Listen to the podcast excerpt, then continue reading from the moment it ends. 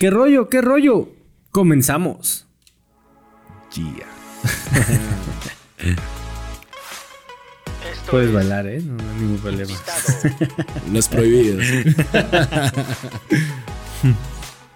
Los pasitos prohibidos. ¿Y qué onda, invitados? ¿Cómo están? Bienvenidos a su podcast de invitado. Como ya saben, cada semana un invitado diferente. Recuerden que estamos en redes sociales, en TikTok, Instagram, Facebook. Eh, denle like, suscríbanse, activan la campanita y pues gracias por a ustedes que este proyecto sigue funcionando. Hoy estoy bastante emocionado, tengo un invitadazo de honor. MC Gañán, amigo, ¿cómo estás? Qué chingón Ya. que, le, que le caes y pues preséntate para los que no te conocen. Hey, ¿cómo estamos, mi gente? Mucho gusto en Cigañán, desde la ciudad de Medellín, aquí representando mi patria Colombia. Qué chingón. Excelente. Entonces vienes desde Colombia, desde la mismísima Colombia. Desde Medellín, la comuna 9, una comuna abordada por la violencia social. Ah, ¿Ahí naciste? Sí. En la comunidad 9, ¿no? En la Comuna 9. La Comuna es una, este, eh, un grupo, un conjunto de barrios, este, más que todo desde Cauces de Oriente, que ha sido abatido por la, pues, por la violencia social que vivimos en nuestro país. Y, o sea, ¿la violencia te refieres eh, dentro de la misma sociedad o que el gobierno ha hecho cosas como raras? Mm, una, un poquito de esto, un poquito de aquello. Es, es más que todo, este, primero nuestra cultura. Eh, tenemos una cultura muy linda, muy bella, muy eh, amorosos somos, pero también digamos que un poco agreste. Más de lo que yo he vivido pues acá en, en la Ciudad de México, que, que me ha dado para, para mirar o, o- o de dar la diferencia entre culturas. Y digamos, acá es un poco más tranquilo que allá. ¿Sí, Mm. sí crees que sea muchísimo más tranquilo? Sí, sí, sí. O sea, la verdad, sí, muy, muy, muy, muy tranquilo. muy tranquilo, muy tranquilo. Bueno, es que también es interesante, ¿no? Ese con- contraste de, de Colombia a México en, en inseguridad podría parecer que no, pero sí es lo que mencionas que es mucha la diferencia, ¿no? Sí, o sea, la verdad, yo me he puesto aquí a hablar con, con varios mexicanos y, y- y yo les digo, la verdad, ustedes, eh, de pronto, porque han siempre estado acá, siempre han estado acá, no, no le dan aprecio a lo que tienen. Nosotros que venimos de una parte que de pronto nos ha tocado un poco más duro, venimos acá y, y la verdad apreciamos, yo aprecio mucho esta tierra. Esta tierra me ha dado muchas cosas que, que no he podido tener allá en, en mi ciudad, ¿sí me entiendo? En mi, en mi propia tierra. Bueno, por ahí leí que tuviste que tuviste la necesidad de venir a México, ¿no? Porque Sí. tuviste problemas eh, políticos en, en tu país, ¿no? Eh, la verdad, pues, eh, digamos que no solo yo, muchas personas, desde, desde el niño que sale a estudiar y no tiene con qué ir a estudiar y solamente va con su, digámoslo acá en, en lenguaje mexicano, con su tortilla y un agua de pilón, hasta el trabajador. Si me van a entender, todos hemos tenido problemas eh, políticos.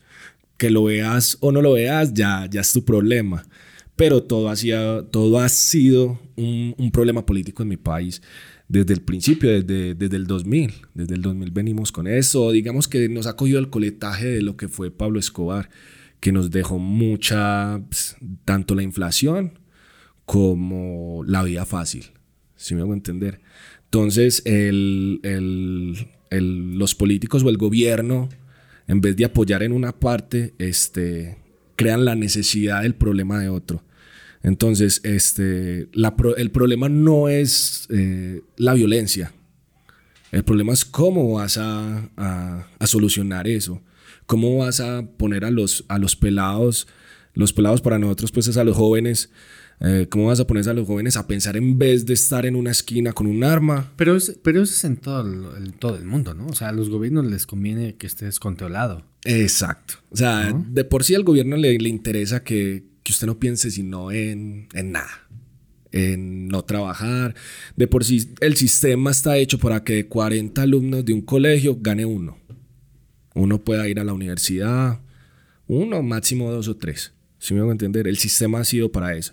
Entonces, este, ¿qué pasa en Colombia? En Colombia, digamos que ya eh, hemos tenido o teníamos una dictadura de casi 20 años de un mismo gobierno, de un mismo idealismo del gobierno, que fue por este señor, el innombrable, le decimos nosotros. Eh, que estuvo primero, eh, modificó su, pues fue presidente, modificó la constitución para ser reelegido cuatro años más. Y ya de ahí para allá montó eh, ocho años más a otro presidente y cuatro años más a otro presidente. Entonces siguió lo mismo, siguió una bola, como una bola de nieve que siguió aumentándose, aumentándose, aumentándose, que en estos momentos el, el gobierno que tiene ya el presidente Petro lo está viendo muy afectado y ya la gente le está echando la culpa al, a este presidente. ¿Qué pasó pues con nosotros? Nosotros, eh, yo siempre he pensado en la comunidad. Fue algo que me dejó mi abuelo. Mi abuelo eh, llegó a un barrio que fue el barrio Cauces de Oriente y vio una problemática. ¿Cuál era la problemática? De que no había escuelas, de que no había cómo haber una educación. Y él así, un, digamos que un ciudadano normal, donó un dinero para que se pudiera fundar una escuela. Eh, no digamos que en estos momentos yo, yo lo hablo de que hice algo económico. No hice algo económico. Nosotros, eh, un saludo para desde el barrio que, que ha sido la, la, agrupación que nos acogió, este, desde su presidente, que más que todo somos un grupo de jóvenes que quisimos cambiar las cosas. Eh, dejar, coger a los niños, agarrar a los niños y, y sacarlos del pensamiento de la calle. Si me hago entender.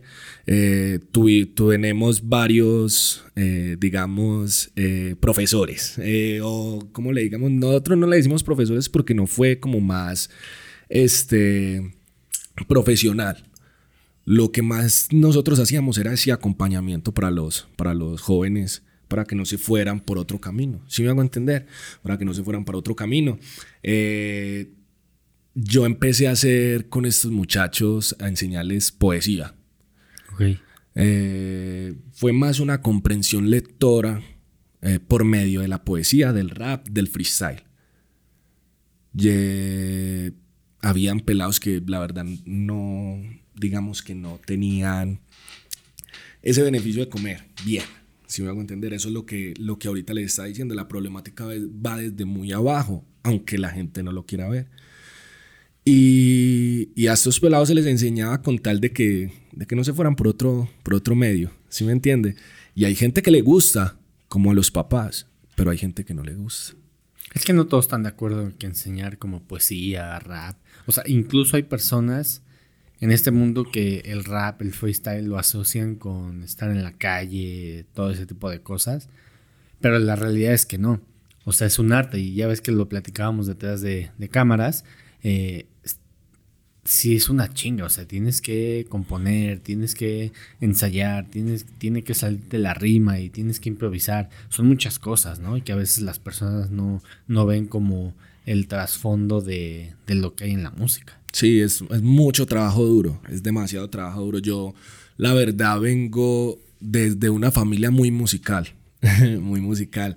Ahorita le, le decía a mi novia que, que desde mi papá, mi papá es un coleccionista de salsa. Ok. De más que todo salsa brava, salsa pesada, latin jazz, todo eso. Eh, mi mamá siempre le gustó el canto y la guitarra. Ok. Eh, mis tías, mis tías profesora de baile. Qué chingón. mi tía es profesora de baile. Y mi otra tía también es una bailarina de pro cumbias, eh, bailes folclóricos bailes folclóricos de nosotros. Entonces yo vengo como desde una sangre de que siempre nos ha gustado la música. Mi hermano, mi hermano menor, Sebastián, el, un excelente violinista. Un excelente violinista, aunque es muy menor todavía. Digamos que todavía de pronto le falta mirar, encajonar caminos, porque todavía de pronto no sabe para dónde va. ¿Sí me voy a entender? Pero excelente violinista el hombre. O sea que vengo desde una familia que, que siempre le ha gustado la música. Pues eso ayuda un buen, ¿no? O sea, estás influenciado por personas que les gusta el arte, o sea, que aprecian el arte. Y no solamente la danza, este, tocar guitarra, o sea, en el género que tú eh, incursionaras, obviamente eso te iba a ayudar muchísimo, porque ya tenías esa, esa influencia de, tu familia. El ritmo, Sí, como decíamos, sí. como decíamos ahora, el ritmo, el, ri- el ritmo, eh, hay muy, muchas personas que, que se les hace muy difícil coger el ritmo. A mí desde pequeño, Yo no, yo no puedo agarrar el ritmo, o sea, me cuesta un chingo de trabajo. o sea, que sufriste en los 15. Pues yo digo, yo nunca, yo nunca fui chambelán, pero, pero pues sí está cabrón. Pero en los, en los 15 de mi país te coge la tía, venga, bailemos. Bueno, en Colombia se da mucho bailar. Sí. O sea, es como casi sí o sí tienes que saber bailar. La verdad, por ejemplo, lo que yo le decía en los 15, mis primeros 15 que yo fui, eh, había una, una, una mujer hermosa y me sacó a bailar. Eh, ¿has, has escuchado esa, esa, esa canción que dice Mesa, Mesa, Mesa? Ah, Como claro. sí, la sí, canción sí. más larga del mundo.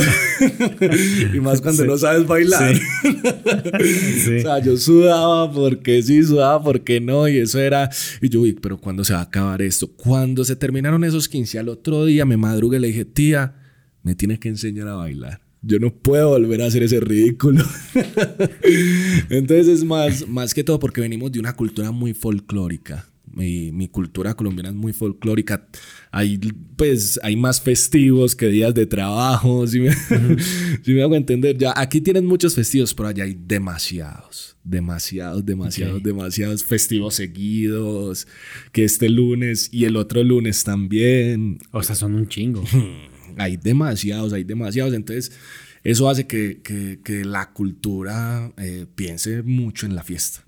¿Sabes qué? Yo creo que también por eso los venezolanos, los colombianos, cuando vienen a México no les cuesta trabajo. Porque traen ya como el ritmo de la fiesta, del echar Y es- desmadre. Entonces es como que se hace una buena, buena mezcla. Sí, o sea, la mezcla cultural es, es, es en palabra vulgar colombiana una chimba. Esa mezcla cultural del baile, aunque acá eh, la verdad tienen un... eh, he, a los sonaderos, es que les dicen. Ah, sonideros. Sonideros, sonideros, sonideros. Y la verdad, ustedes bailan mucho. Bailan demasiado lo que es cumbias, este... ¿Cómo es que se llama lo otro? ¿Salsa? Eh, la salsa. Lo bailan muy diferente. Quebradita y todo eso, ¿no? Lo bailan muy, muy, muy diferente. Bueno- aunque se van por, por el lado, o sea, uno le puede coger el ritmo porque... Pero en Colombia es más pegado. sí, es Muchísimo más, más pegado. Acá es mucho de pase, de la mano, de todas esas cuestiones. Allá es más de, de sentir o de llevar la pareja. Si me hago entender, de sentir. Usted en este baile, en cualquier baile, lo que es cumbia, salsa, merengue, vallenato, Ah, vallenato, vos sí. sacas a bailar y acá más que todo bailas por el arte de baile. Allá usted saca para el coqueteo.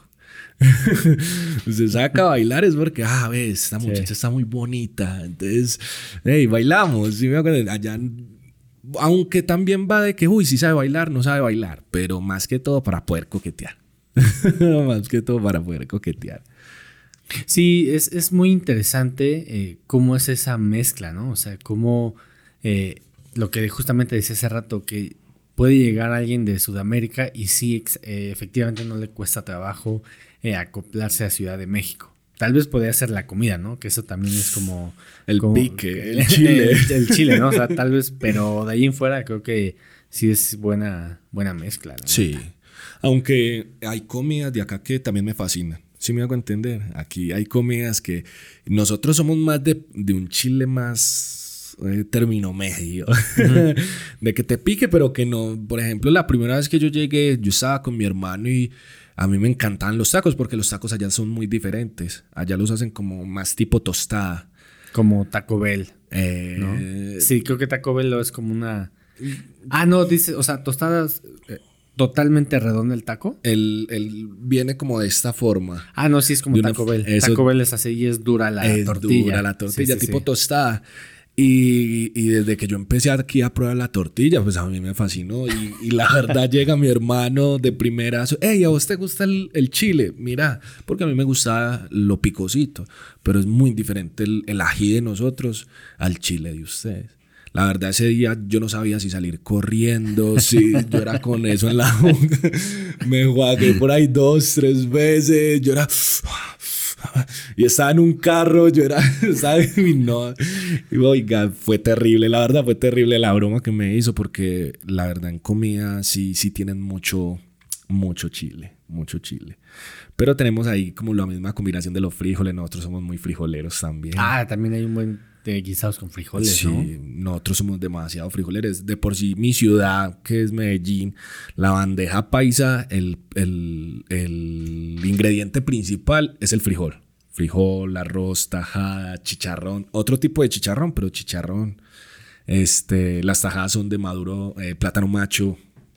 Entonces, venimos más, o sea, culturalmente hay muchas cosas, culturalmente, gastronómicamente hablando, hay muchas cosas que se asemejan. Pero el chile, se les gusta el chile en todo. Sí, pues es que es lo que le da sabor, no. la neta. Eso me dicen, pero yo siempre digo que no. o sea que no te has acostumbrado todavía al, picante. Mm, antes me desacostumbré. Yo llegué echándole el chile a los tacos, ya no soy capaz. No me deja dormir. no me deja dormir esa. Esa cosa no me deja dormir. Aunque, por ejemplo, en estos días estaba donde la suegra y, y, me echó este. Eh, no me acuerdo bien. Eh, una salsa a un, a un wok. Eh, no me acuerdo cómo se llama la salsa y tenía su piconcito, pero no era como para salir a correr. no era como para salir a correr. Oye, y ahorita que estamos hablando que llegaste a México, ¿por qué, ¿por qué México estaba en el radar o por qué vienes para acá? Listo, a ver, volvemos al tema y que nos saltamos el tema por qué estoy yo acá o qué fue lo que me hizo políticamente estar acá. Empiezan, yo pues soy un artista de la calle, si me hago entender, mi, mi música siempre está, mi música ha sido muy arraigada a la a hablar de la injusticia social. Entonces empieza el, grito populista de los paros. Y, me siento representado y empiezo a salir con mis compañeros al, paro. Eh, viene lo que es el COVID. Entonces se, se baja el paro. Pero aún todavía habían una problemática gigante que no habían solucionado se va el COVID, o digamos que no se va, digamos que se minimiza el COVID y vuelven los paros. Vuelvo a andar en paros, ya los paros se vuelven, digamos, en idioma mexicano más cañón, eh, digamos, más serios. Eh, serios de que vos, eh, por ejemplo, yo iba con mi bandera para afuera, mi tía diciéndome, ¿para dónde vas? Mira que, que ayer mataron 12 personas en la marcha y, no eran 12 personas, mucha gente de pronto eh, fuera del país creerá que son dos personas, 12 personas que, ah, es que eran maleantes, maleo, chacalones, como le dicen acá, cosas así. No, eran dos, 12 personas que eran estudiantes, 12 personas que eran padres, hijos, hermanos, buenas personas, solamente que digamos que eh, tenían su grito y, y ese grito fue escuchado, gracias a Dios, en estos momentos en las urnas. Y, llega lo de este paro, empiezo yo a montarme en carrozas, a hacerme un poco más de vistas, empieza a, matar mucho más gente, a matar mucho más gente. Mi papá vivía acá ya hace mucho tiempo. Y mi papá mira lo que está pasando. Y mi papá lo primero que me dice, usted no puede estar más allá suceden otras cositas y, mi papá me dice que, usted ya no puede estar más allá o te vas a hacer matar. Esa fue la, la pregunta. el mensaje. Te vas a hacer matar allá. Este, vale la pena. Y yo veía que de pronto sí valía la pena para mí. O de pronto vale la pena para mí. Pero la verdad no quería tampoco ser un muerto más que, que digamos no llegara a nada. Aunque yo digo que los muertos que se hicieron en esos paros fueron los que llegaron a que nosotros los jóvenes nos tomáramos las urnas porque antes no votaban los jóvenes y dejamos que, que los, los de más alta edad tomaran las decisiones políticas. Unas decisiones políticas que siempre han estado, entonces iban a seguir lo mismo, porque siempre iban a pensar, siempre estaban mirando las mismas medios de comunicación. ¿Qué, dicen los medios de comunicación? Lo que le conviene como son los mismos dueños, los, el gobierno, digamos, no el gobierno, no, las, las, la real, la gente de allá, pues los, los de dinero son los dueños de eso, yo no les convenía hablar de cómo estaba el país. ¿Por qué? Porque estaba en una situación de que el pobre más pobre y el rico más rico. Entonces al llegar eso, mi papá me dice, no, pues vos no puedes estar allá. Mm, parto de mi país, de mi tierra, dejando pues mi familia, mi hija, este, mi música, más que todo mi música y mi hija, que, es lo que uno, o sea, no hay, que nada, no hay nada como la pasión, si me hago entender. Y, y em, se empieza aquí desde cero. Llego acá, mi papá me acoge, empiezo desde cero. Eh, tenía, digamos que un, un, poco de nicho acá en México. Eh, digamos, el nicho para nosotros es como un grupito de gente que, que te escuchaba. Y, llega y me, me, empiezan a invitar a, a, toques. El primer toque que yo hago acá es en Morelia. Eh, me lleva una, una compañera que se llama Mar 13 y, y nos fue muy bien, nos fue muy bien en, en Morelia. y ya estamos acá, gracias a mí. Después no nos pasó nada, se cambió. Vuelvo y digo, gracias a estos muertos que yo, mi papá me dice, te vas a hacer matar. Y yo digo, de pronto no vale la pena, porque vamos a ser claros, al miedo no le ha, pues al miedo nadie le ha puesto pantalones. Sí, es verdad. Bueno, eso es eh, algo muy común de los gobiernos, eh, sobre todo aquí en Latinoamérica, ¿no? Que oprimen mucho a la, a la sociedad o les gusta tener eh, como el control. Y bueno, yo creo que en todos los gobiernos, ¿no? ¿A qué, gobierno le va, no, le va a gustar que se rebelen? Desde Roma. Ajá. Pero aquí yo siento que en México las sociedades somos muy pasivos, la neta. O sea, somos como que ponen fútbol, este, ponen esta película, ponen que a, youtuber y con eso se calma la sociedad y es muy impresionante. Pan y circo. Pan y circo. Roma, pan y circo. Sí, o sea, y, y, está muy cabrón, o sea, como eh, con algo así el gobierno la hace desaparecer también, disuade el que no haya problemas, ¿no? Que todo se vea bien, está muy cabrón, la neta. Eso es en todos los países. Aquí ya vieron que se salió de las manos y ya están era desapareciendo líderes sociales. Yo era un líder social. Yo era un líder social. Líder social no es de que, ay, eh, es un líder de una banda, o sea, no, un líder social es el que coge la comunidad, venga, hagamos esto, venga, acojamos, esto, acojamos a estos niños, acojamos a estos señores, vamos a hacer tales tareas para que el barrio se vea bien. Pero, ¿cómo llegas a ser líder social? ¿Tú levantas la mano, lo, te eligen o cómo es la onda ahí? Eh, yo creo que eso a, a, lo que yo le decía ahorita desde mi abuelo. O sea, digamos que con eso se nace el liderazgo. ¿Cierto? Pero digamos que vemos como unas problemáticas de las cuales como que no, pues, eso no puede seguir así, que qué bacano que, que, mi, que mi barrio tuviera esto. Qué bacano que, que, esto pasara así. Y ya nos juntamos, vuelvo y le digo, desde el barrio, eh, se llama así el grupo, ese, ese grupo que nos acogió y dice, eh, mi hermano, ¿qué? A mí, a mí me gusta lo que vos haces. A mí me, me impacta lo que vos haces. ¿Te gustaría unir a nosotros, unirte a nosotros para, para ayudarnos en esto que estamos poniendo el barrio en esta, en esta situación? Y obviamente ahí es donde usted dice, o, nada, o eso no es, o naces o no naces. Y, y obviamente pues para mí sí era que sí, sacaba el tiempo porque eran algo que no era pago. La verdad no es pago. Es tu tiempo, tu dinero, y lo que yo ahorita le hablaba a usted detrás de cámaras, el tiempo que es, dinero. Entonces, esto, más que todo, la gente, eso es un líder social, el que allá había mucho, afectaron mucho el campesino. Afectaron mucho el campesinado. Y es clave en un país, los campesinos. ¿Con qué comes? afectaron mucho el campesino, le quitaban sus tierras no lo digamos así, para mí siempre ha sido Estados Unidos el problema de todo. el TLC nos arruinó. El TLC nos arruinó. Eh, ¿Por qué? Porque dejabas de comprarle la papa al campesino que era de, de la misma tierra tuya y, y, la traían de otros lados. Sabiendo que nosotros en Colombia tenemos 32 clases de papas o más. Si me hago entender, entonces a nosotros nos arruinó más que todo el TLC. Traía, nosotros éramos muy duros en, en telas. Eh, por ejemplo, el, edificio que es el Coltejer, que siempre lo lleva, lo lleva hasta en mi piel.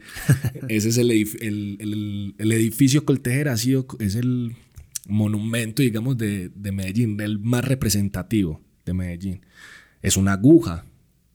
Si me hago entender? ¿Por qué? Porque nosotros éramos muy duros en, en telas. ¿Qué hace el TLC? trae telas de otro lado a más bajo costo y se quebró Fabricato, se quebró Coltel. Que normalmente esas telas vienen de China, de allá, ¿no? Exacto. Es que ¿quién le va a competir a los chinos? Está todo muy barato.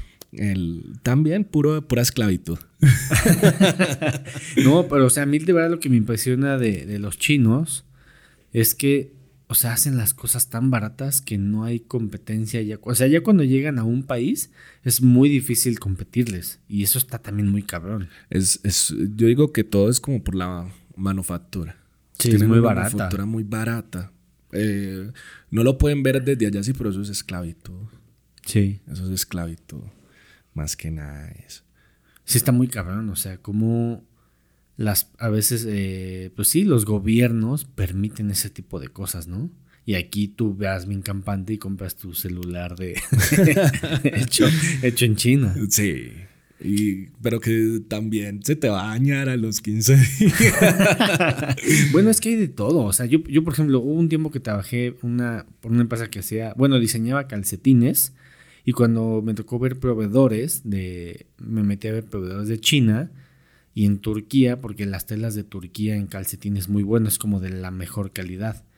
Y encontrabas calcetines del barato hasta el más caro. O sea, te podían fabricar uno que puedes ver de las mejores marcas. A, doble A, triple A. Sí, sí, sí, sí, es muy. Y ahora le dices, wow. O sea, entonces, seguramente las grandes marcas que ves que están muy caras, pues no dudes que lo hagan allá. Sí, también. También, también, porque este, a mí me tocó ver que, que, el mismo calzado que daban en una parte que se llama La Minorista, que es una plaza de mercado, es decir, la central de abastos de allá de Medellín. Hay otra más grande, pero digamos que es una más, es grande, pero no es como a comparación como la mayorista. Allá llevaban los mismos zapatos y el man, que, el, el man que me decía, yo llevo los zapatos allá baratos, yo también se los llevo allá al palacio. y el palacio era una zona donde, donde vos compras, digamos que, zapatos a un costo más, más grande. Sí, es verdad. No, no, sé si te ha tocado ver, por ejemplo, que las marcas luego eh, sacan clones, ¿no? O como que no es el original. Yo sospecho que esas marcas mandan a hacer esos lotes de, de piratería o de clon para que pues también vender. Y le han de cambiar una o dos cosas, pero igual lo fabrican en China. Es publicidad. Yo veo eso también como publicidad. No hay más mejor publicidad que algo una que le hagan piratería. Eh, es, es, que sabes que, por ejemplo, ponerle el logo a, a, la marca, eso ya vale, no sé, mil dólares. Pero si le quitas el, el logotipo, sí. ya vale, no sé, 50, 100 dólares. Sí, ahí está la absor eh, absorción de las empresas grandes a las empresas chiquitas. Sí, es verdad, y está muy cabrón como, como hay, hay algo detrás de... Porque no, es que a mí me resulta también un poco como, y me conflictúa, es, si sabes que hay tanta piratería, ¿por qué no haces algo? y yo creo que las marcas saben que pues hacen eso. Por ejemplo, hay artistas que sus discos los venden en Tepito. Y es donde más se da su, su venta, en Tepito. Y es donde más se dan a conocer ese, ese tipo de, de, de, de músicos o de artistas. La publicidad. O sea, no le digo la no hay mejor publicidad que le hagan piratería a usted. Pues yo creo que está bien, ¿no? Claro. Bueno, ¿tú, sea, lo, ¿tú lo ves bien o lo ves mal? Sí, no, yo lo veo bien. Porque si, es, si usted está generando eso de que, de que te compren a gran escala más barato, es porque está generando algo. Si me hago entender, estás generando bueno, porque, algún impacto. Es porque, es porque, están hablando de ti. Exacto, ¿no? está generando un impacto. Entonces ahí es donde viene. No hay más, eso lo decía un amigo mío, no hay mejor publicidad que le hagan piratería. o sea, a ti sí te gustaría ver, no sé, tus canciones en los discos de que se suben al metro y eso. Sí, claro. ¿A quién no? ¿A quién no? Oye, y hablando de, de, tu música, ¿cuál es tu proceso creativo? De, eh, sé que, bueno, por lo que estás contando, estás como metido en la política. Eh, ¿Cómo lo haces? Eh, ¿Vas en el transporte? ¿Escribes en tu casa? ¿O cómo, cómo, ¿Cómo ha sido? Así como cómo es. Pues a ver, lo que es la, la escritura se da en cualquier momento. Es donde usted llegue donde esté y se inspiró. Se inspiró, se inspiró. Este. mi proceso ha sido desde, desde que yo era un pelado, pues, un niño, un chamaco. Yo empiezo a cantar en el colegio. Más que todo, ¿has escuchado de Juanes? Sí, es muy famoso. Bueno, aquí en México es famosísimo. yo era fan. ¿Es colombiano? Sí. Yo era fan número uno. Número uno de Juanes. yo tenía mi álbum original. Ah, no, no hablemos de piratería. original. de Juanes. Yo era, yo era fan número uno de Juanes. Y, y empiezo como a cantar canciones de Juanes. Empieza a venir, digamos que en mi ciudad está muy, muy, muy establecido el reggaetón muy, muy, muy establecido reggaetón. Entonces, a la edad, póngale de 14 años, eh, empiezo con un amigo, Chris. Chris es un compañero que ha estado, digamos que toda la vida conmigo. Hemos tenido nuestros problemas también y también las cosas buenas. Él en estos momentos, por problemas también, digamos que socioculturales o sociopolíticos, este, está en Italia. Él, es, él se fue, digamos que en el mismo tiempo eh, que mi persona y se fue para Italia. Y él ha sido mi pues una, uno de los productores míos desde pequeño y empezamos a hacer lo que es reggaetón. La verdad, como no éramos unos niños así tratando de hacer música y era una, una porquería. Eso era una porquería. Nosotros no sabíamos qué era lo que estábamos haciendo. Se escuchaba mal, se escuchaba sin ritmo, se escuchaba sin feeling. O sea, no teníamos nada. Pero aún así seguíamos ensayando seguíamos ensayando. Digamos que ya Chris coge para su lado, yo cojo para el mío. Yo tomo una pausa, póngale de, de un año también. Pongo una pausa de un año este, y empiezo a improvisar. Me gustaba mucho improvisar. No en batallas, no soy muy como le digo así, muy agresivo en la improvisación. A mí me encantaba improvisar de lo que estaría, lo que estaba en, el momento, con las personas del momento. Ay, eh, manteníamos con amigos, eh, vamos a improvisar, ah, improvisemos, tan, tan, tan, y le metíamos a la improvisación. Y en una de esas nos vamos para un sitio que se llama, en mi ciudad, se llama la Villa Yaburra. Es un parque donde no lo digamos de tolerancia, no lo digamos de tolerancia, es un parque este, donde se sientan las personas a tomarse su cerveza, ya, aunque ya tienen la ley de que usted no puede tomar en la calle, ya eso no lo respeta. Aquí también, ¿eh? De repente como que... no, pero aquí sí hay un problema cañón donde uno lo cojan con una cerveza, allá no. Allá usted puede estar delante del policía. ¿Sabes qué? También, también depende en qué zona estés. O sea, si tú estás en Iztapalapa, el policía no se va para decir, oye, no puedes tomar. O sea, se le deja venir media, media colonia. No, allá, allá usted puede estar en cualquier, en cualquier lado. Yo era de los que me iba desde mi barrio hasta el centro caminando tomando cerveza. Y allá usted puede sentarse en los parques a tomar cerveza. Hablando de cerveza, ¿quieres una? Eh, sí, claro. este. Allá usted puede ir tomando cerveza y ahí para abajo, ¿sí me entiende? Y normal, no te pasa nada. En cambio, acá usted lo ve una patrulla en el centro, usted va caminando. Ah, no, aquí. en el centro no, te chingan. De una vez, yuca, como diríamos nosotros, yuca con paila. yuca te cogen, venga para acá, es esto y aquello. Entonces, en este parque, usted se sienta y es, y es los viernes deja de llamarse la Villa Yajurra y se vuelve la Villa del Rap. y hay un conjunto de personas rapeando, están por allá, eh, hacen sus concursos de freestyle, que eso se volvió muy famoso ya, digamos, por esta cosa de, Red Bull y todo esto, publicidad política paga. de Red Bull y todo eso. Este, se hace muy famoso, entonces empieza más la fluidez de, de, de estos freestylers. Y yo en una de esas freestyleadas, este, me veo una, una persona, una amiga, una gran amiga, se llama Carolina. Me ve Carolina y me dice, hey, eh, vos rapeas con alguien, vos estás haciendo música con alguien. yo, no, pues, no, yo hago música por, por diversión. Y, y me llevo a B, me da una tarjeta B, llama a este número y pregunta por Mauricio. Mauricio, un gran amigo, nos volvimos muy, muy, muy buenos amigos, era el, productor de una disquera muy conocida en Medellín, que se, llama, disquera, se llamaba o se llama Atila Productions. A ti la producción había encajonado a unos artistas o un grupo que se llama Escalones. Escalones muy conocido en, en la ciudad. Este, su líder también era un líder social. Son de la Comuna 13, una comuna re, re, re, re, reactivada. Muchísimas gracias. reactivada, o sea, injusticia social y violencia. Eh, muy, mucha, mucha, mucha azotada por, por mucha violencia. Pero culturalmente en música también era muy buena. Y también les matan a su líder social, a su líder, que era un líder social. También cogía a los chamaquitos y les decían, venga, no haga esto. Venga, póngase a hacer música. Y él arma un grupo que se llama Escalones. Y Escalones muy, muy, muy, muy conocido en, en Medellín. Más aún cuando, cuando matan al chelo.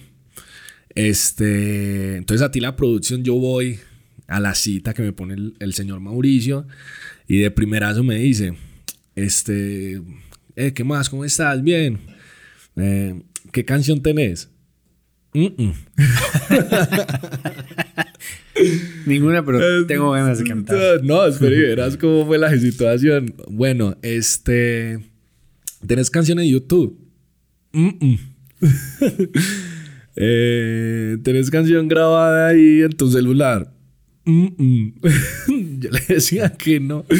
Y ya es como que se molestó y como que digo, pues, entonces, ¿qué, ¿qué, chingados estaba haciendo acá? O sea, ¿para qué me estaba haciendo perder el tiempo? Entonces yo ya también, pues yo tengo también mi actitud y le digo, pues, mi hijo, la vaina es simple. Yo te voy a tirar algo que te tengo preparado. Ya usted verá si me deja o no me deja me manda a cocinar, le dije yo. Y así fue, él con su molestia llega y me dice bit 1, bit 2, bit 3, ¿cuál elige? Ah, listo, te elijo esto. Y empiezo yo a, a meterle lo que yo, yo tenía preparado la noche anterior. Y en medio de, de esta canción que le estoy soltando, me enredé. y me hace susto y yo le digo, no, no, no, no, espere, espere, espere, póngame otro oído. y le lanzo una canción que yo ya tenía hecha con otras personas, pero no la tenía en el momento. Y, y el man me mira y lo primero que me dice, bienvenido a ti la producción. Te quedas con nosotros, empecemos con una canción y miramos a ver cómo trabajamos. Y esa canción nos llevó a un álbum. Porque seguimos metiéndole y metiéndole y metiéndole. ¿Qué ese fue tu primer álbum? 2020, Sí, ¿no? En el 2020, Tiempos de Humo. Para que lo busquen en Spotify. es muy interesante cómo la evolución y lo chido es que te puedes dar cuenta de esa evolución musical, ¿no? O sea, desde que hacías reggaetón y decías, güey, es que esto está de la chingada, esto ni siquiera está masterizado, ni mezclado, ni nada. No, empe empezando de que era un micrófono de computador. ya sabes cómo son los micrófonos de computador. Empecemos por eso. Era un, un, micrófono de computador. Se escuchaba muy feo. Igual yo no digo que, o sea, más que todo era, era yo. ¿Sí me entienden? No digamos que eran los objetos. El mal trabajador siempre le echa la culpa a lo que está, sí. a, las, a los instrumentos. Y era más que todo porque éramos unos niños que no sabíamos qué estábamos haciendo.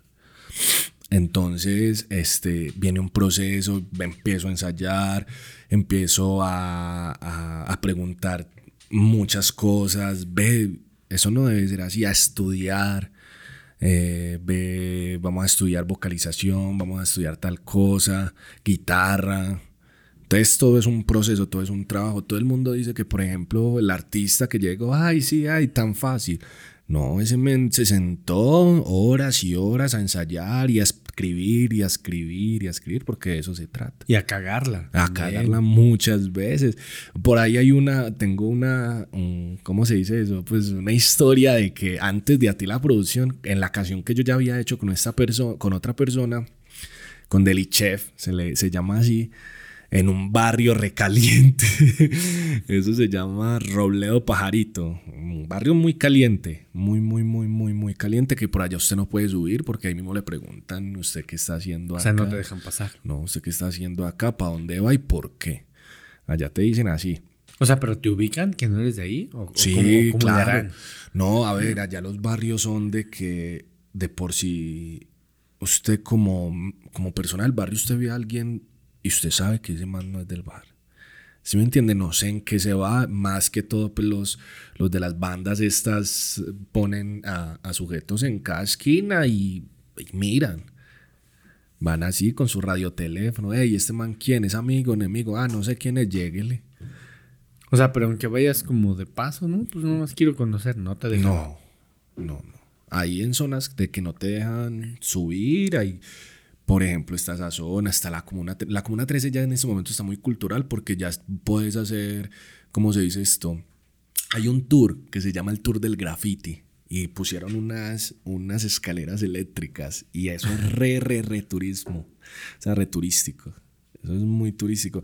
Pero antes por allá eso estaba pero ya de ahí para allá también para arriba, ya es mejor que no pase. es mejor que no pase. Pero lo que es esa zonita, pues antes no dejaban estar ni en esa zona. Qué, qué, complicado, ¿no? O sea, imagínate que no se tengas que ir a visitar a alguien y no puedas, ¿no? No, allá se ve mucho eso, se ve mucho la frontera invisible.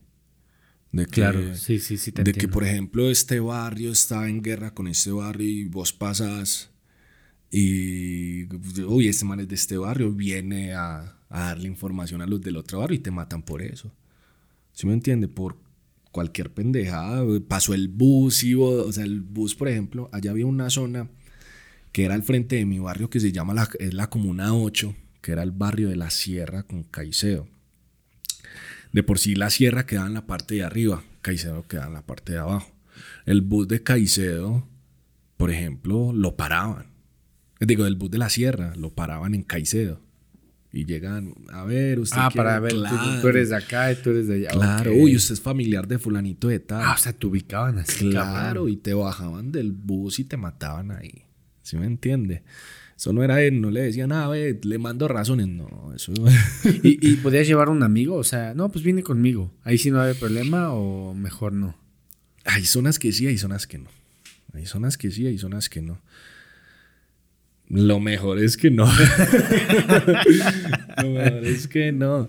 Aunque, vuelvo y le digo, la, cuestión ha estado muy, muy calmada. Lleva varios añitos al calmadas, pero hay zonas de que, como te digo, ya tienen su, su control. Y el control viene siendo a veces bueno y a veces malo. Porque está en el lado también de que no, no puedes hacer shows o escándalos, pelear con un vecino, cosas así, porque mismo te llega el, nosotros le decimos el duro del barrio. Y te dice, hey, men, ¿qué? ¿Cómo vamos? ¿Bien o no? Ve, ¿por qué estás haciendo mm. eso? Eh, pero, pero a veces está bien, o sea, la policía luego, y aquí pasa en México, o sea, no hacen mucho. No sirven para y, nada. Y resulta que luego, por ejemplo, ves las noticias en Sinaloa y está controlado por, pues, por gente armada, o sea, gente que pone el control. Exacto. O sea, vuelvo y le digo, ahí es donde uno dice, está bien y mal, porque pues la policía no tiene ese peso. O digamos que no lo tenga así, no lo digamos así como tan vulgar, porque pues hay gente que pues, trabaja, es su trabajo. Bueno, más bien yo creo que no tienen la infraestructura. Y, y aparte la... Eh, eh, normalmente vemos un policía en, imagino que en Latinoamérica. Bueno, voy a hablar de México y no te da como mucha confianza. ¿no? O sea, como que no lo respetas tanto y tú ves Estados Unidos y un policía es un policía y es muy respetado, o sea, cuidado y te quieras pasar de lanza. Sí, no igual en Colombia. Te entamban. Sí. igual en Colombia. Yo digo que acá ahí es un problema de que le, le, dieron mucho poder al policía. Por eso hay tanto, mucho poder, poco pago. Y por eso hay tanta corrupción. ¿Sí me hago entender? Sí. Entonces, por ejemplo, el hecho lo de la cerveza, lo que hablamos ahorita de la cerveza. Salud. Salud, mi hermano. lo que ahorita hablamos de la cerveza, o sea, le dieron el poder que un policía te chingue por esto. Pero como digamos que tiene también sus necesidades, él dice, bueno, no te llevo por allá, pero ponerlos debajo de esto. Entonces yo digo que mucho poder, poco, poco pago. Ahí es donde viene la vaina de la corrupción. Sí, se da en muchos lados. En todo el mundo se da la corrupción. Mm, no digamos que en todo el mundo. ¿Crees que, ¿Crees que en alguna parte del mundo no se dé? En Suiza no se da. En Canadá no da. ¿Crees? No sé, tengo mis dudas. A lo mejor sí, pero en niveles muy bajos. Yo. Yo digo que no, porque por ejemplo, eh, experiencia de un amigo que fue a Suiza, fue a una tienda y, y en la tienda como digamos un abarrotes, ¿cierto? Y, y, llega a esa tienda y lo primero que ve es de que nadie la atiende. Entonces él coge su producto y hay una cajita donde está el dinero. Meta la, la plata ahí, devuélvase de ahí y váyase. Coja su producto y devuélvase el dinero. O sea, nadie te va a atender haga eso pues acá o en Colombia. Ay, es gratis. Claro, o sea, te coge el producto, te coge la caja, es más, coge varios productos, no se va a llevar uno. Entonces, digamos que por la cultura, nosotros estamos muy, muy avanzados en esta vaina de la corrupción, allá hay mucha cultura. Y digamos que los impuestos y todos, de más que los impuestos son más grandes que, que lo pues son bien aprovechados, más bien, ¿no? Claro. O sea, por ejemplo, en mi, en mi país está este lado de, de los peajes, de las casetas, como le dicen ustedes. Pero, por ejemplo, yo aquí listo, hay mucho, muchas casetas, pero allá hay muchas y, y, usted ve las carreteras vueltas mierda. ¿Sí me entiende? O sea, ya las carreteras son no, pues, igual digamos que la infraestructura, porque nosotros tenemos esa cordillera de los Andes que nos pasa por todo el centro del país. Pero, pero igual no, esa plata, quién sabe a dónde se la lleva. O ya sabemos para dónde va. ¿Sabes qué es lo interesante de, de tu historia? Que, que puedes tener esa como herramienta, o sea, tu voz, y poder levantar la mano, ¿no? Y expresar esa, esa inconformidad lo que hablábamos hace rato. No a, los gobiernos no les gusta la gente que levanta la mano y dice eso está mal. Y tú al levantar la mano está chido porque expresas esa inconformidad. Y no todo, también no todos tienen el valor de hacerlo. Sí. La mayoría de, de, música te la van a tirar hacia la mujer, la parranda, la cerveza. Ya están muy, muy normal en, en la fumada de hierba. Pero todavía existen esas personas que levantan la voz, que levantan, porque, porque el hip hop es eso. El hip hop de dónde viene? De, de, de, niggas, niggas que, que, que, se rebelaron. De niggas que se rebelaron, de que le eh, cogieron y dijeron, no, pues eso está mal. Pero no tengo esa voz para ir a decirlo allá, digamos que en un parlamento. Yo vengo de la calle, vamos a tirarlo con cosas de la calle, un mensaje de la calle, para que la gente ya ya sepa cómo vivimos nosotros en la calle. Si me voy a entender, yo tengo un tema muy bacano que se llama 21 Paro Nacional. El 21 porque... Ah, que empieza con la voz de... como de las noticias. Eh, empieza es eh, un político que mataron. Un político, sí. Se llama... Ay, se me olvida. Luis Carlos Galán él lo mata Pablo Escobar. O no le digamos así. Eh, borren eso, por favor. el cartel de Medellín. El cartel de Medellín lo matan porque él está con ganas de, de, acabar o de parar mucho lo que era el narcotráfico en ese entonces. Y él lo que quería, digamos que era un político que viene desde abajo. Es un político que viene desde abajo, desde abajo, desde abajo y quería, digamos que que el pobre tuviera su voz. Y lo matan en plena campaña política para la presidencia. Ah, como a Colosio. Aquí en México había un político que se llamaba Colosio y iba para la pues, para presidente. Presidente. Y lo mataron. Ah, y se, rumora que fue el, eh, el, gobierno, bueno, eso da igual, pero igual lo, lo mataron. No, o sea, yo, yo te puedo decir de que a alguien le tienen que echar la culpa que fue el cartel de Medellín. Pero no solo fue él. Eso tuvo que, tuvo que tener manos metidas hasta de su grupo de seguridad. Eh, bueno, es que es lo más fácil decir, ay, fue el cártel. Porque todo el mundo relaciona el cártel con Son violencia, malos, ajá, con gente mala. ¿Quién lo hizo? Los malos. Pero eso viene desde, desde su, hasta su mismo partido político. Eso viene desde ahí. Solamente que tenían que sacar un culpable. ¿Y el culpable quién era? Los malos. Como en estos momentos, todo el mundo dice, ay, esto es que el culpable es la guerrilla. La guerrilla de Colombia no tiene ni, el, ni, digamos, ni el 10% de la culpabilidad de los problemas que tiene Colombia. Y hay muchas cosas, muchas cosas que vienen desde lo más profundo que es el gobierno. Si me hago entender. Sí, claro, y es muy interesante, ¿no? O sea, ver cómo el, gobierno hace y deshace y te muestra una cara y, y, volvemos al punto, ¿no? O sea, te quiere súper controlar. A veces creemos, no, sí, a mí no me controlan, yo voy a donde yo quiera. Pero realmente es que no. Es un sistema. Sí. Eso viene siendo un sistema. Lo que yo ahorita le digo, el sistema está hecho para eso. Para que todos fracasen. para que todos fracasen. Empecemos por algo.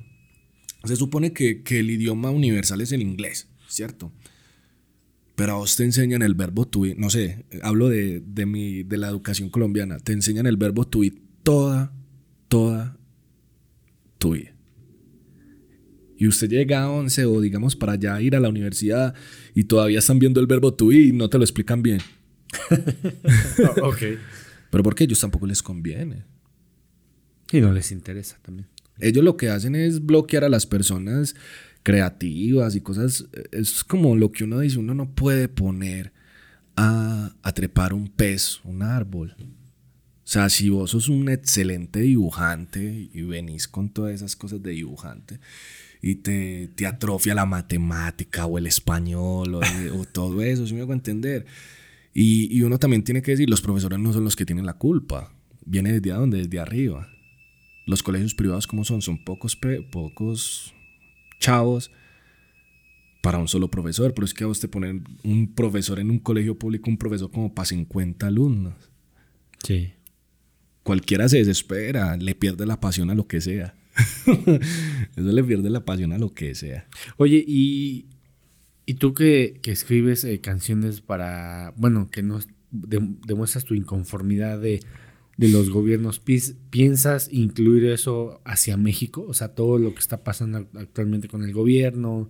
Eh, yo no sé si sea bueno o sea malo, pero ¿piensas estar, eh, bueno, incluir a México en esas canciones? A ver, yo qué te digo. La verdad, aquí sí me daría miedito. ¿Por qué? Porque digamos que cualquier persona mexicana me podía decir, men, pues si estás muy inconforme, pues andate para tu país, vos no sos de acá, si me hago entender. Y acá digamos que hay otras personas de que sí, la verdad no les gusta que alguien alce la voz, ¿no? Digamos de que acá, acá sí hay gente que no le, hay más gente que no le gusta. Y está mal la gente conforme. No, y hay gente más poderosa. Sí. Porque estamos pegados a, a Estados Unidos. Sí. Pero también sería muy interesante o sea, eh, eh, el que una persona del extranjero, eh, bueno, que venga del extranjero, dé ese como su punto de vista. También estará muy, muy interesante ese contraste. Yo, por ejemplo, cuando fui a Morelia, iba, iba a hacer el preámbulo para cantar, en mi show para cantar el 21 Paro Nacional, mm, di como una especie de discurso del cual se basaba en de que tenían que alzar la voz de que las cosas tampoco estaban bien acá. Pero digamos que los jóvenes están pensando en otra cosa en estos momentos, ¿sí me entiende? Eh, y digamos que va a llegar su momento, va a llegar el momento de México que va a decir, no, pues esta corrupción nos está matando, esta corrupción nos tiene cada día más así, esta corrupción, tin. lo que pasó en Chile, lo que pasó en Ecuador, lo que pasó en Brasil, lo que pasó en Perú, lo que pasó en, Venezuela y Colombia. No, lo que está pasando más bien. Mm, sí, porque todavía está, está la, cosa. Digamos que en esos momentos en Colombia se, se mermó mucho la situación. ¿Por qué se mermó? Porque digamos que el político que queríamos se montó. O sea, hubo, habló las urnas. ¿Que qué era? Eh, no queríamos, digamos que no era el político digamos, el, sistema político. No el político como tal, el sistema político que queríamos. Fue el que se montó. Entonces digamos que se mermó y estamos esperando a ver si hay un verdadero cambio. Porque la verdad, o sea, vuelvo y le digo, yo estoy muy agradecido con México porque lo que yo no he logrado, no lo logré allá, lo pude lograr acá, en muchas cosas económicas. Tanto que allá es muy... Por ejemplo, le, te voy a dar un ejemplo. Allá es muy difícil conseguir 10 mil pesos. 10 mil pesos acá son 50 pesos. Acá 50 pesos vos los conseguís en un refazón, ¿sí me entiende? Allá es más duro conseguir el dinero, allá sí se ve, aunque acá también se ve, pero allá sí se ve mucho la guerra del centavo. Mucho, mucho, mucho, mucho. La guerra del centavo la que vive, por ejemplo, los cumbiamberos que, que se dice así, cumbieros, cumbiamberos. ¿Pero a qué te refieres? Eh, de los buceros, la gente que, Eh, que maneja. Pues choferes. Bueno. eh, sí, ¿qué, qué será? Es este. Ruleteros. Ruleteros, ándale, ruleteros. esa guerra de que tenés que llegar a un tiempo y esperar a que el otro se vaya o el que, ah, es que ese, ese men esperó un rato más que yo. Y no es que ese pasajero era mío. ese pasajero era mío y se mete en el carro. O sea, eso se ve mucho allá en Colombia. Muchas peleas. ¿Pero por qué? Porque están en, en la guerra del centavo. En la guerra de todo eso. O sea, está muy cabrón allá el, el- el pelear el dinero. Está muy peleado. está en la situación de que el rico es más rico y el pobre más pobre. De que, por ejemplo, vos eh, sos de nivel medio y digamos que eres un progreso y querés, digamos, montas tu negocio. Allá no le meten los impuestos al que tiene más, más, más, un negocio más grande. Le meten los impuestos al que está en el nivel apenas empezando su empresa y toda la gestión, si me hago entender? Entonces, ¿qué hacen? De que usted no avance, el rico más rico, el pobre más pobre. Ahí es donde está esa situación. O sea, qué duro, pero también qué chido que pues llegas acá. O sea, y no todos también tienen esa oportunidad. O sea, y también, o sea, son dos. Qué chido que puedes tener esa oportunidad de estar acá y qué mal plan que tienes que salir de tu país para buscar una oportunidad, que es la fuga de talento, como le llaman. Sí, eso es lo que yo, yo le digo a muchas personas que creen que el país está bien. Y yo, si el, si el país estuviera bien, la verdad, ¿por qué le toca salir a uno a buscar otra cosa? Que voy a decir algo, digo, y, y- no quiero como lastimar a alguien o algo así, pero es la cadenita, ¿no? O sea, eh, algunos países ven como una oportunidad el estar en México, ¿no? De decir, güey, voy a estar aquí, todo ver bien. Y nosotros queremos ir a Estados Unidos, Europa, es como la cadenita. Sí, por eso yo le, le decía ahorita que, que he hablado con varios mexicanos y yo les digo, ustedes todavía no aprecian lo que tienen. Nosotros lo apreciamos porque venimos de afuera, de algo más, de algo más cañón. Y nosotros llegamos acá y vemos como, uff, tan fácil es, uff, tan fácil aquello. Comprar aquí un carro es muy fácil. Allá no. Allá usted tiene que ganar más de cinco salarios mínimos para poder comprar un carro. Sí, sí me hago entender ahí a, a la diferencia. Allá la- el transporte del pueblo es la moto. Allá hay mucha moto. Aquí también vete a Catepec y vas a ver un chingo. Pero, pero usted, por ejemplo, yo que he visto, por ejemplo, que me he tenido ganas de comprar moto, yo veo la moto, la moto vale 20 y punta, me junto otro poquito y me compro un, un pichirilo. Un pichirilo es un carro amasado, pues, pero tengo mi carro, si me hago entender. Allá para usted tener una diferencia de tener una moto, un carro es mucho. O sea, quien tiene coche es rico, por así decirlo. Bueno, le va muy bien. Le va muy bien, sí. Tiene, tiene su, su buena solvencia. Vuelvo y le digo, tienes que ganar, para poderlo mantener, más de cinco salarios mínimos. ¿Sí me entiende? ¿Por qué? Porque la gasolina está cara. Que se averió. Repuestos caros. A nosotros nos ha cogido mucho eso lo, de la, lo del dólar. Lo del dólar nos, nos ha dado muy duro. Porque de por si el peso colombiano está bien devaluado, cada vez que sube el dólar, lo devalúa más. Oye, ¿y puedes regresar a Colombia? ¿O tienes prohibida la, la entrada? No, no, todavía sí se puede. Eh, la cuestión es de que todavía no quiero. todavía no quiero, todavía estoy bien acá. Es más, este, yo ahorita conversaba eso con, con mi papá de que yo, yo quiero establecerme acá. A mí me gusta México, me gusta vivir acá. Lo quiero, quiero a México. Porque como yo le digo, he logrado cosas aquí que no he podido lograr allá. ¿Cuál ha sido el, ese logro más grande que has tenido en México? Mm, no lo digamos que el más grande, este, porque apenas estoy empezando. Eh, digamos que una establecida económica. Mi hermano, la verdad, digamos que el artista callejero allá se le da muy duro.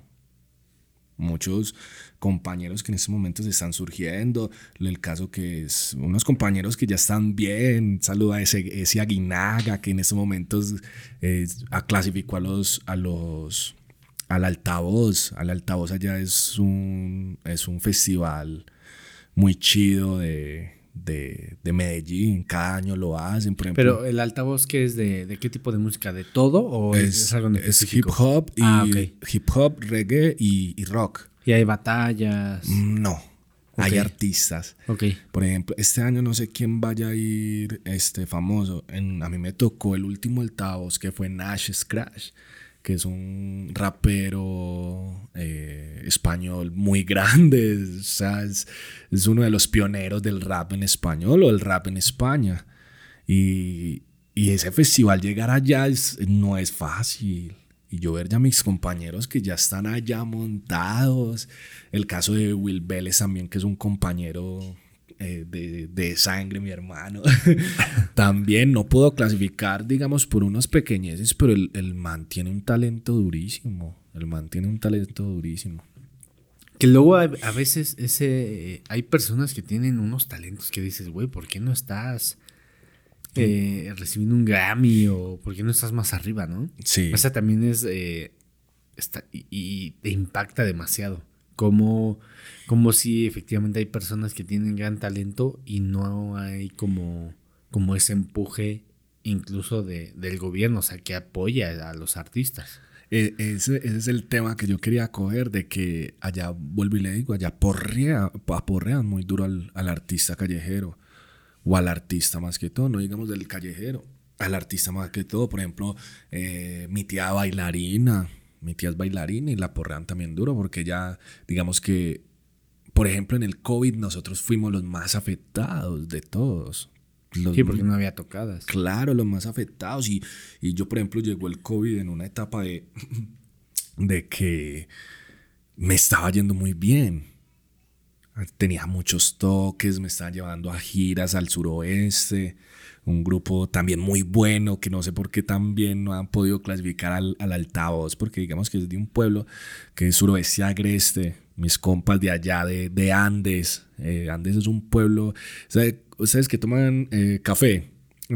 Toman café, ¿cierto? Sí. Eh, ¿Saben quién es Juan Valdés? Es un café, ¿no? es un señor. Bueno, o sea, sí, ya, la imagen sí, sí, lo sé, pero, pero aquí en México hay una marca que es Juan Valdés y me imagino que es Juan Valdés y hizo el café, ¿no? Eso, no, ya es la imagen de alguien. O sea, digamos que cuando dicen la reina de yo no sé qué, ¿sí me entiende? Entonces, este, Juan Valdés ya hay gente, ya, el primer Juan Valdés ya, quién sabe dónde está. Se falpó. Pero de allá de Andes, allá fue donde la primera, allá fue donde yo me estructuré más como artista. Cuando me llevan allá, este, yo, yo le pego un salto durísimo durísimo. Me llevan con unos artistas, eh, Alia Ramírez, me llevan con estos artistas y, los consejos de Alia Ramírez, porque ya después nos sentamos a hablar de otros personajes de Mauricio. Me dice mi hermano, eh, lo así. Y yo veo que esa acogida que me dio ese pueblo no me la dio Medellín. Ya cuando ya me dan la acogida en, en, en, este pueblo y en, y en algunos pueblos cercanos de Andes, que es Jardines, Hispania, me cogen esa acogida, ya y sí, ya en Medellín, como que, hey, ve, ¿quién es ese man que está allá eh, representando a la comuna 9? Ve, ese, uy, ve, ese man, ve. Y me empiezan a llevar a, algunos toques en Medellín ya como otra persona, ¿sí me entiendes? Ya, ya mirándome con un poco más de respeto. ¿Sí me hago entender? Entonces, este ese de allá de, de, Andes es Juan Valdés. quería hacer ese énfasis, quería hacer ese énfasis. Bueno, voy a contar una, anécdota. Cuando fui a, vivir a Irlanda, eh, el primer, de los primeros shock cultural que tuve y que me dio, y fue muy impactante y a la vez me dio como un poco de tristeza, es que allá todas las personas que cantan, así que ves en, aquí en México ves en el centro con su guitarra y así, en Irlanda están todos regulados, o sea, necesitas un permiso, o sea, todo bien, y eso habla de una cultura que dices, wow, o sea, estás regulado, o sea, si pasa algo, pues te protegen. Y aquí en México eso no pasa. Si alguien va y se pone en el metro a tocar, pues nadie lo pela, el gobierno no sabe.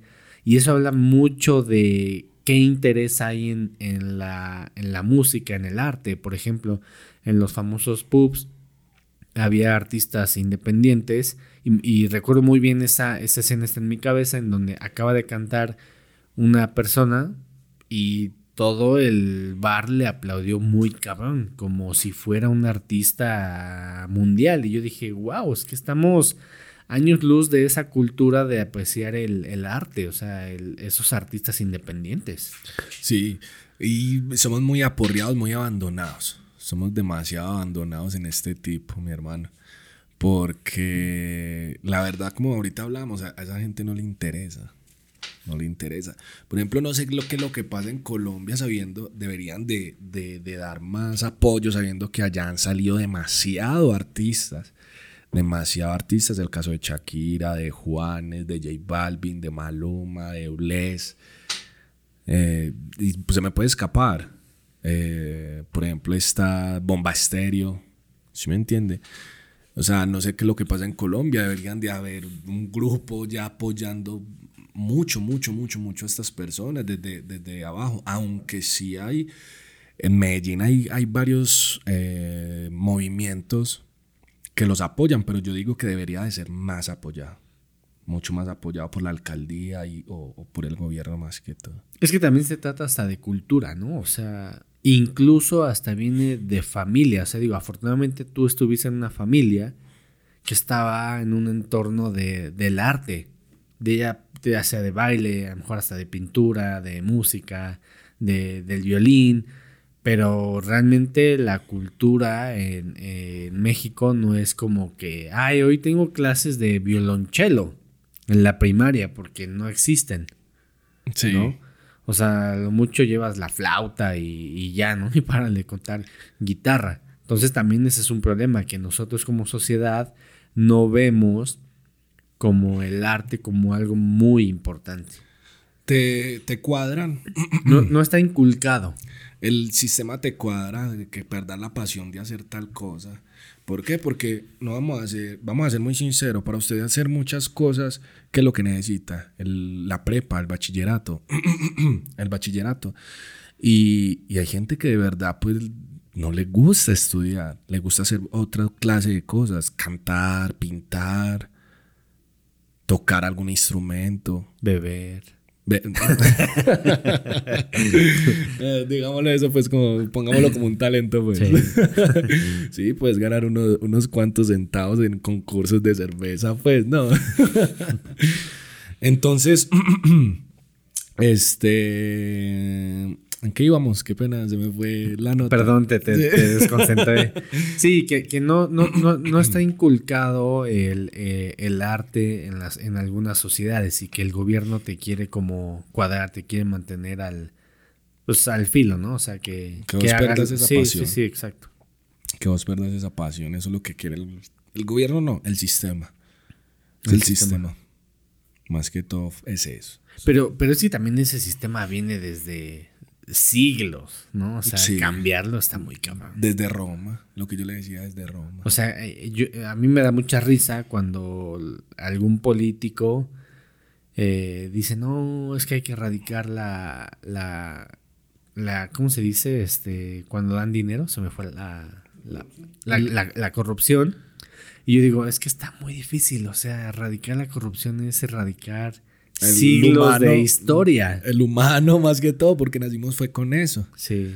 Nacimos fue con eso. Culturalmente nacimos con eso. Hay que erradicar una bomba, un reset de una vez. sí, es verdad.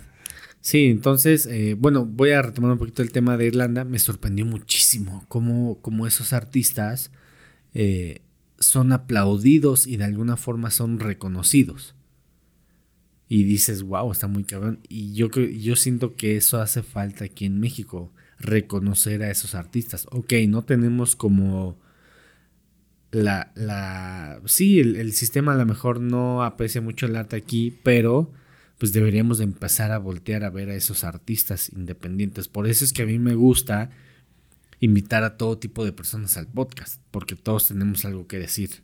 Y es muy interesante, ¿no? O sea, ya sea que tengas un camino muy largo, un camino corto, pero la idea es que cuentes esa, esa historia de vida. Sí, o sea, es muy interesante lo que vos haces.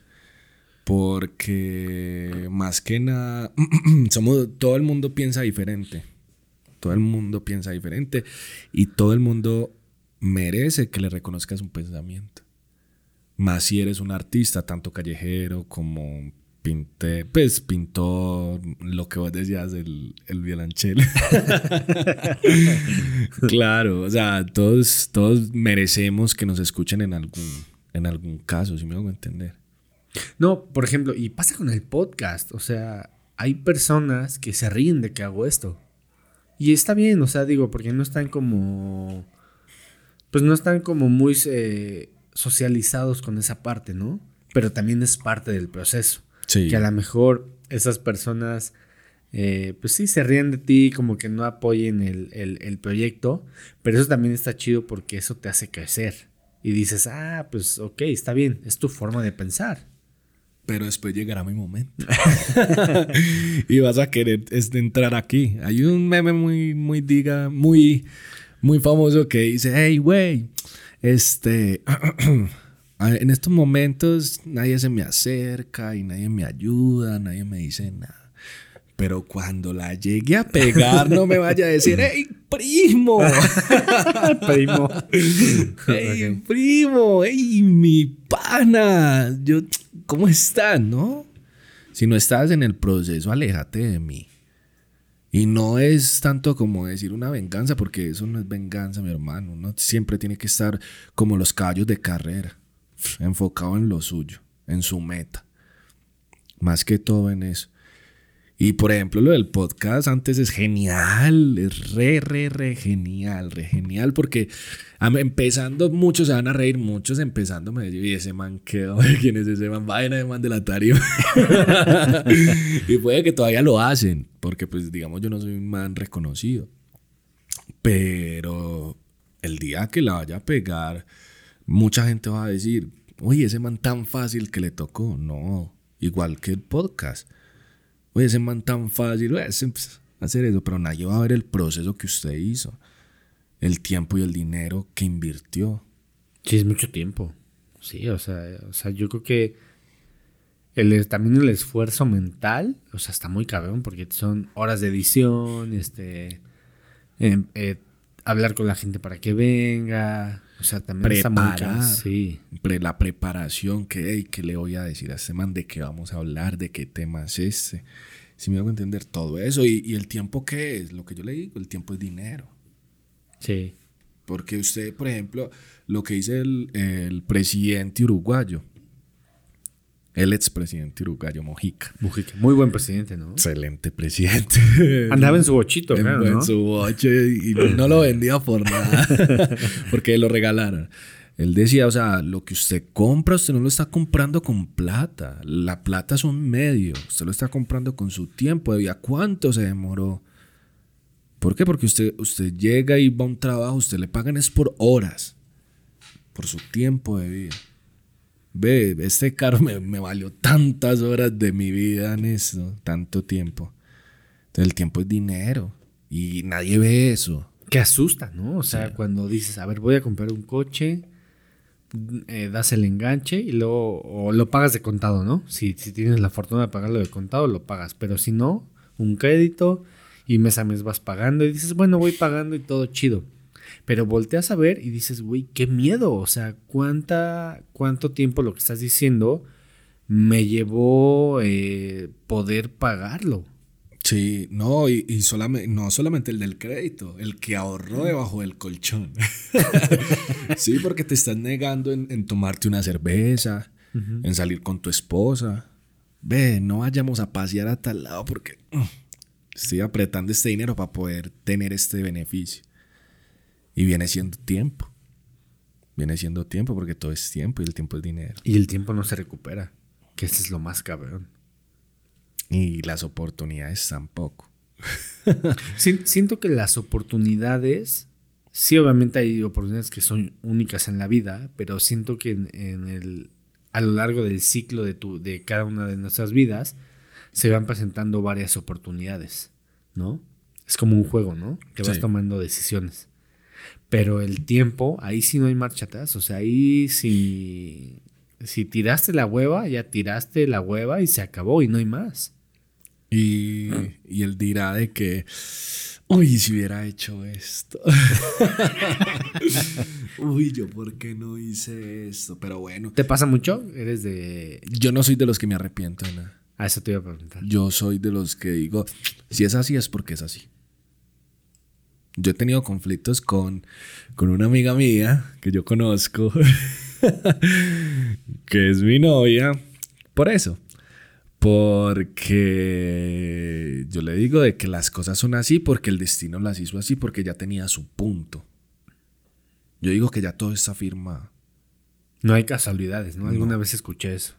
O sea, yo digo que ya todo está firmado, ya todo. Ah, que porque es que si hubieras hecho eso, no. Las cosas son, son porque son. El destino no las puso ahí. O sea, hay un, hay un, un- como un dicho populista que se dice que si mi tío tuviera senos fuera mi tía. y es la verdad o no. Sí. ¿Sí, me entiende? O sea, Eso sí. no es. Exacto. Usted podía haber, podía haber entrado en otra carrera, pero gracias a esta carrera has conocido demasiadas personas. ¿O no? Sí. Sí, a raíz del podcast he conocido muchas personas. ¿Se arrepiente de eso? No, la neta es que no. Yo soy así, yo no me arrepiento de nada. Ha- Hay un dicho muy fuerte eh, que aprendí a lo largo de la vida, que es todo lo que pasa es porque tú lo generas. Cuesta trabajo entenderlo, pero cuando lo entiendes, la perspectiva de tu vida, de tu visión y de muchas cosas cambia completamente. Porque tú eres el responsable de lo que está pasando en tu vida. La suerte se genera con trabajo. O sea, eso es como, o sea, ah, es que yo me voy a ganar la lotería, pero si no la compras. ¿Cómo te la vas a ganar si no la compras? Si me hago entender, vos generas la suerte, se genera con trabajo. Sí, y, y como dices, el tiempo es, es oro especial, la neta. Y el trabajo, uno tiene que trabajar en todo eso. Que está muy cabrón, ¿no? O sea, cómo, cómo va de la mano el tiempo y con lo, gener con lo que generas. O sea, si estás generando cosas, pues cosas chingonas o tratas de generar, pues cosas que hagan cosas bien, pues lo demás viene por sí solo. Sí, por ejemplo, al- el caso en el que yo le enseñaba a, a los niños que yo tenía ya en mi barrio, yo ahora los veo y me da como esa satisfacción de que todos tienen sus procesos musicales. Ah, eso te iba a preguntar hace rato, ¿cómo había, cómo había afectado eso en tu vida? Porque te puede afectar de una manera positiva. Sí, la verdad fue, mm, primero que todo, a ver, usted aprende hablar en público. Vas quitando un poco de, miedos. O sea, vamos desde lo más mínimo. Yo ya veo mis niños y yo los veo, ya no son niños, ya están grandes. y todos tienen sus procesos. Puede que yo no sea el culpable, pero yo sí de pronto hice una semilla. ¿Sí me entiende? De pronto no. Yo hice una semilla. Yo hice una semilla para que ellos lograran estar en sus procesos musicales. Y yo los veo y me da como esa satisfacción. Ah, que yo veo así en el Instagram y yo veo, uy, este estaba en un colegio, uy, qué cuca. Uy, este estaba haciendo esto, uy, este está sacando una canción, uy, este. No, excelente. Excelente, excelente, excelente. La verdad, eso siempre me, me dio como ese beneficio porque más que todo, o sea, yo, yo lo vi como una oportunidad, no para mi carrera, no para nada. Yo quería aprender de ellos. Yo más que nada quería aprender de ellos. Y me enseñaron demasiadas cosas. Me enseñaron a valorar muchas cosas. Entre ellos también hacer un- una familia, hicimos una familia. Que luego es lo que más importa, ¿no? O sea, luego, por ejemplo, el enseñar poesía, rap, es la excusa para conectar con las personas. Nunca se me va a olvidar la primera vez que los monté en una tarima. Nunca, nunca, nunca se me va a olvidar. No me, me los llevé para, una, para un barrio, barrio de la Comuna 8 en Caicedo. Barrio del que yo te estaba hablando ahorita, que, que bajaban las personas cañoncísimo. Nos invitaron. Pues yo, yo logré hacer un- un- una conexión con el, con el man que estaba haciendo estos eventos. Y me los llevé. Los nervios que tenían. Yo era tratando de impulsarlos y había uno que me decía que él ya no quería hacer nada. Oye, me voy para mi casa. No, pues ¿cómo te vas a ir para la casa? Venga, papi, que usted es capaz. Aguántese. Míreme. No mire. a- ¿Sabe que la cosa llegó hasta tanto de que... ¿Sabe cómo lo hizo? Dando la espalda al público. La verdad a mí no me interesaba si el público lo veía bien o no lo veía. Pues lo veía bien o mal. Me interesaba era que él quitara el miedo. Y que él pudiera, no solamente en la música, quitar el miedo en muchas cosas. Que el miedo es lo que uno más que todo lo atranca en muchas cosas. Y, y la verdad, o sea, la satisfacción de ver ese pelado cantando ahí, dando la espalda y me miraba como, ¿será que sí? Dice, Que sí, sí sos capaz. Y fue capaz. Después hicimos un festival que se llamó el Festival Triple C. Un festival que, que acogimos a muchos artistas. Muchos, muchos, muchos artistas, tanto de reggaetón, de dancehall, de hip hop, bailarines. eh, había uno que estaban haciendo exótico. Se llama así ese grupo. El exótico es un- un- una música que viene desde el Pacífico colombiano, desde el Chocó, desde Buenaventura, todo eso. Y es, de- es un, es un folclore más que todo afro. ¿Sí me entiende? Más que todo afro. Porque la zona de nosotros es una zona y en mi barrio muy afro. O sea, vienen muchos afrodescendientes de allá. ¿Sí me entiende? Y en ese triple C los vuelvo y los monto y ese día les digo, yo ya no voy con ustedes. Van ustedes solos. Uy, ¿cómo hace? Ustedes son capaces. Temblando y todo se montaron. Pero el espectáculo que dieron ya parecían profesionales. ¿Sí me entiende? Y esa es una gran satisfacción. ¿no? Uf, la verdad, o sea, me dio más, eso daba más satisfacción hasta los logros, hasta, o sea, más que los logros personales de uno. Yo ver pelados que la verdad tenían miedo y ya en esa le metían duro, ¿sí me entiende? Había uno, Daniceta, nunca se me va a olvidar. Siempre, o sea, era, digamos que el más, eh, no, el, no lo digamos menospreciado, pero sí el más como el que menos me veían y uno veía como que tiki. Y el de ese día le metió durísimo. O sea, ese la sacó del estadio, todo el mundo ahí mismo, ¡uh! porque fue un festival grande. Y todo el mundo, ¡uf! la sacó del estadio. Y qué cabrón porque no lo conocían. Ni yo lo conocía, sabiendo que yo estaba con él. O sea, no le conocía esos atributos. Más que todo porque el pelado era un poco más nervioso que todos. Era más nervioso que todos. Y velo como le metió ese día. Yo era. Me tocaba yo la cara. Yo tenía trenzas en ese entonces y yo era, me tocaba mis trenzas y yo, ¡ay! Le metiste re duro. Y las felicitaciones, ahí mismo los abracé, casi me pongo a llorar. Casi me pongo a llorar, los abracé durísimo. Sí, que ustedes eran capaces y ya de ahí para allá los empe- empecé a llevar ya, digamos, a los que eran más mayorcitos a bares. Lo que es el querubín y Alemarba lo llevaba a bares. Venga, mijo, que ustedes son capaces. Venga, que ustedes son tic. Y ya velos en los bares alzando todo el mundo ya la, la copa y todo el mundo, las manos y todo eso. También re satisfactorio. Sí, son de esas pequeñas cosas que te marcan de por vida. ¿no? Sí, O sea, y te marcan para seguir adelante. sí. Y, y que tú le pudiste inculcar el, güey, quítate el miedo, hazlo, porque esto puede cambiar tu vida para siempre. Y es que eh, más que todo no era lo que yo le decía ahorita, la música es un medio. Más que todo era el miedo, que eso es lo que más a uno lo atranca en todo. El, el, el miedo, el miedo es, digo que esa es la madre de todas las cosas malas que le pueden pasar a uno. Usted tiene miedo y por miedo usted no hace tal cosa. Si usted tuviera, hubiera tenido miedo en hacer eso, hubiera escuchado las palabras de las personas de que, ah, ¿usted por qué hace eso? No estuviéramos acá. Sí, o sea, yo, yo de plan un día agarré y compré lo, lo necesario para, para empezar a grabar. Y ve, Y, sí, ya, o sea, ya casi un año. y vea cómo está avanzado. Sí. Que está muy cabrón. Sí. Ya es un año. Y ya la gente que se ríe, ¿qué dice? Sigue te rindo. claro, ya dice, ah, no. sí, es verdad. Sea, diría una palabra ahí, pero maluco ser vulgar.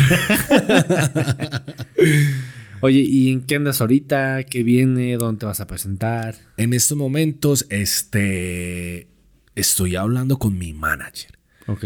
Me acogió un personaje excelente, el SOC. Que le mandamos un saludo. Un saludo al SOC. me acogió un personaje aquí que me dijo, hey, mira, me gusta tu música, vamos a hacer algo. Y en diciembre viene una presentación, en noviembre viene otra presentación. El domingo voy a estar con el SOC, porque él también es artista. ¿El domingo qué es? El domingo 16, Ok. en Mespotatú. La verdad todavía no sé dónde porque yo soy muy malo para ir direcciones en estos momentos acá. O sea, no me ubico, aquí no me ubico.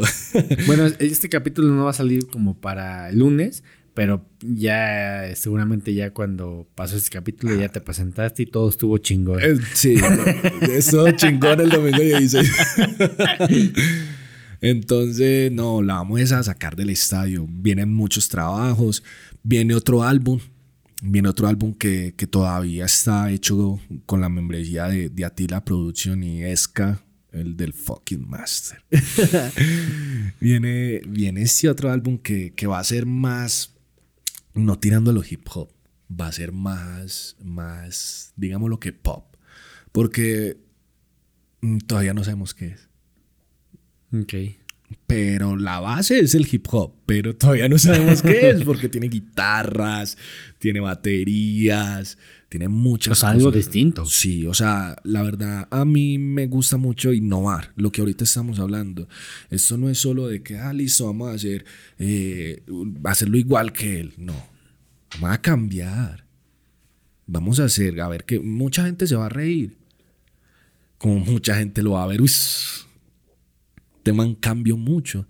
Y eso es lo que yo quiero. Si me a entender, viene otro álbum. Ese álbum eh, está destinado más que todo para el mes de febrero. Porque todavía falta un proceso. Un procesito ahí. Una masterización, es uno que otro, que es un pincito. un saludo al SK en el fucking master. Que ese ha sido mi, mi, mi profe. Él, él fue el que me cogió. Mauricio fue el que me cogió y me dijo: Venga, chingón. mijo, no lo haga así, hágalo así. Horas, días, noches de trasnocho, hambre. Aguantamos él y yo. Dormías en el piso. Ah, que vamos a, a cantar en tal pueblo. Ah, bueno, vamos a dormir aquí. Dormimos en el piso, donde sea. Claro. ¿Sí me entiendes? O sea, procesos con los que él llevo son muchos y todavía, todavía está, aunque la lejanía, porque pues muchas, muchas cosas se pararon entre él y yo, ya que yo ya estoy acá. Y él se quedó en Medellín y él en ese momento está trabajando con un personaje reconocido en el medio de reggaetón. Pero vamos con toda y nunca se va a olvidar lo que hemos pasado y vamos a seguir pasando porque ese men nunca lo va a dejar atrás, ¿sí me entiendes? Y llega pues el, el caso de que, de que coronemos. Amigo, qué chingón. La verdad es que te deseo pues todo, todo el éxito. Se nos acabó el tiempo. Gracias por caerle. Estuvo mucha la plática. Espero que igual te haya, te, hayas- te Me- lleves algo chingón de, de esta plática. Eh, ¿Algo más que quieras decir? Ah, tus redes sociales. Eso, bueno, me pueden seguir en Instagram como Gañán Oficial, Gañán Oficial. En Facebook como Gañán Oficial. En YouTube pueden poner Gañán. Tiempos de Humo me pueden seguir. En Spotify también, en Apple también. Este, puedo terminar con un, con un vergito ahí de... Qué chingón, a ver, dale, Bueno, dale, bueno, dale. bueno, bueno. Listo. Así soy yo. Terco pero lucho día a día. Rapeando voy buscando la salida. La niego pero lo prendo en la esquina. Respeto pero odio policías. Ey, soy yo, soy yo, soy yo. ¿Cómo? ¿Cómo? Dime, dime. Ey, soy yo, soy yo, soy yo. Ey, yeah, como trabajador que lucha diario, real a pensamientos fuertemente analizados, muy loco. Poco a poco voy perdiendo la cordura, pero no dejo de amarte, Isabel Gañas Mejía, así es. Amo lo perseverante, aunque a veces yo no aguante la presión de este sistema. Grito a Dios mes a mes pa' que venga, que me ayude y me estire la moneda. Así salgo cada mañana, no veo a los que amo hasta el fin de semana. Shut up, que viene el encorbatao. Dice que el domingo quiere más producto de mis manos. Yeah, te gañan, pa. Güey, qué chingón, no mames. Gracias por, por compartir ese, ese pequeño fragmento. Gracias a ustedes por la invitación, más que todo. Está muy hermano. cabrón, o sea, ahorita que cantaste, o sea, y los audífonos, es, o sea, es totalmente diferente, güey. Qué Claro, chingón. Gracias, mi hermano. No, es un proceso, es un proceso largo y, y que todavía no para. Y vamos a seguir, vamos a seguir. Qué chingón. Pues amigos, muchas gracias a los que llegaron a este punto del podcast. Denle like, suscríbanse. Nos vemos el siguiente capítulo y chao. Gracias, mi gente. Colombia, Medellín en la casa. A huevo. Ah, bueno.